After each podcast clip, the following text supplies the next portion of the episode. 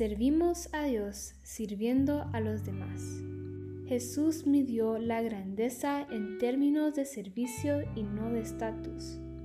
Dios determina tu grandeza por el número de personas a las que le sirves, no por las que están a tu servicio. Muchos libros son escritos para el liderazgo, pero muy pocos para el servicio. Todo el mundo quiere dirigir, nadie quiere ser siervo. Preferimos ser generales que soldados. Pero para ser igual que Jesús debemos ser siervos. Así fue como Él se llamó a sí mismo. Es importante que conozcas tu forma para que sirvas a Dios, pero es mucho más revelante si tienes corazón de siervo.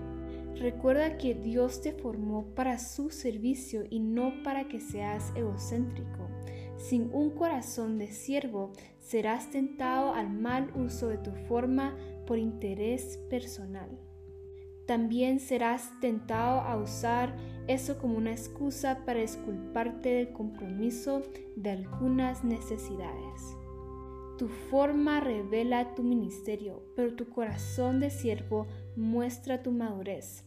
No se necesita un talento o don para recoger la basura, arreglar la silla después de una reunión. Cualquiera puede ser siervo. Todo lo que se necesita es carácter. Y tristemente es posible servir en una iglesia toda una vida sin nunca ser un siervo. Debes tener un corazón de siervo. Y es la pregunta de hoy. ¿Cómo puedo saber si tengo un corazón de siervo? Jesús dijo, tú puedes decir lo que ellos son por lo que hacen. El primer punto de hoy es, los siervos verdaderos siempre están disponibles para servir. Los siervos quieren estar listos para servir tan pronto cuando sea necesitado. Si solo sirves cuando te conviene, entonces no eres un verdadero siervo.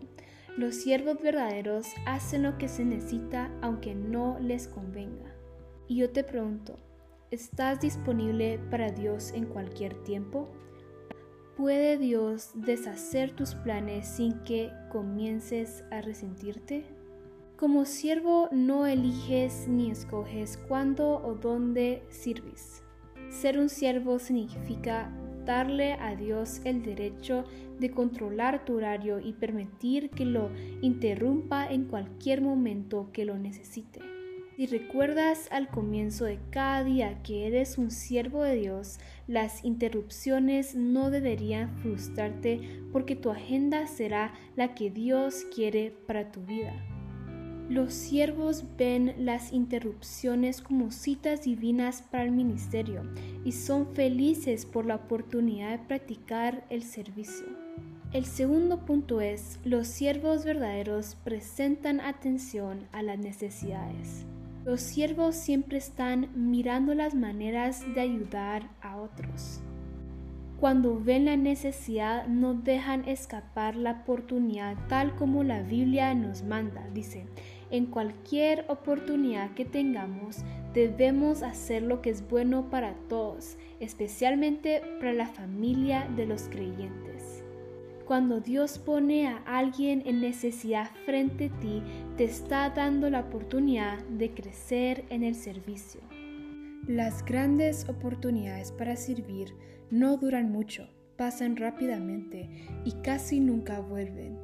Quizás solo tengas una oportunidad para servir a esa persona, así que aprovecha el momento. Nunca les digas a tus vecinos que esperen hasta mañana si puedes ayudarlos ahora.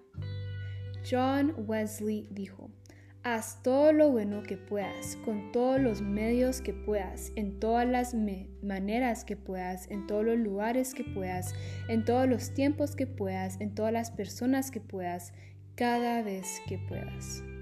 Tercer punto.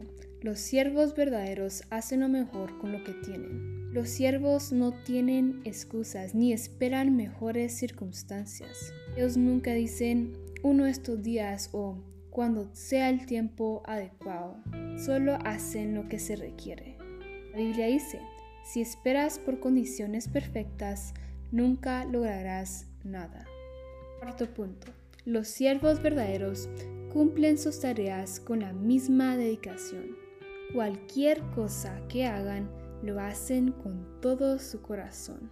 Jesús se especializó en tareas humillantes, por ejemplo, lavar los pies, ayudar a los niños, preparar el desayuno y servir a los leprosos. Él nunca se consiguió por encima de nada, porque vino a esta tierra a servir. Jesús entró en su burro y no en su caballo, que nos dice que Él vino a esta tierra a no ser el rey que era en el cielo, sino ser el rey que era en la tierra, pero se puso en nuestros zapatos y vivió nuestra vida de la manera más humilde que Él podía. Hizo todas estas cosas y no fueron molestia por su grandeza, lo hizo porque quería que nosotros sigamos su ejemplo. Tu corazón de siervo se revela en hechos pequeños que otros no piensan hacer. Como cuando Pablo juntó la madera para hacer una fogata y calentar a todos después de naufrago. Estaba tan cansado como todos, pero sin embargo hizo lo que los demás necesitaban en ese momento. Y ninguna tarea te molesta cuando tienes un corazón de siervo. Quinto punto. Los siervos verdaderos son fieles a su ministerio. Los siervos terminan sus tareas, cumplen con sus responsabilidades, mantienen sus promesas y completan sus compromisos. No dejan el trabajo a medias ni lo abandonan cuando se examinan. Son dignos de confianza y responsables.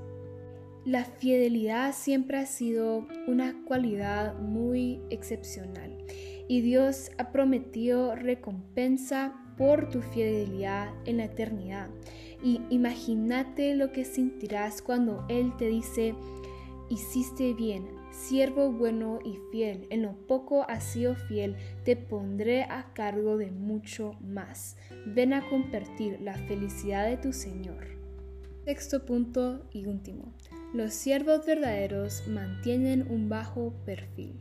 Los siervos no se promueven ni llaman la atención por sí mismos. En vez de actuar para impresionar y resaltar su éxito, se ponen el delantal de humildad para servirles unos a otros. Y Pablo expuso un tipo de servicio que parece ser espiritual, pero realmente es puesto en su sitio para mostrar un hecho que llama la atención y él lo llamó servir al ojo.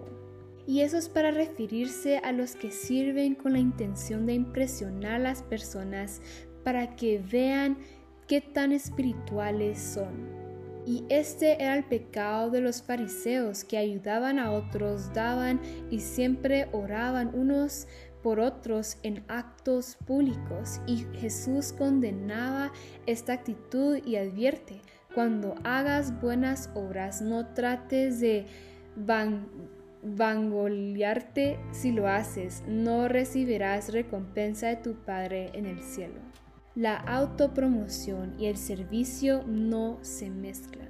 Los siervos verdaderos no sirven para ser aprobados o aplaudidos, viven para una sola audiencia, Dios.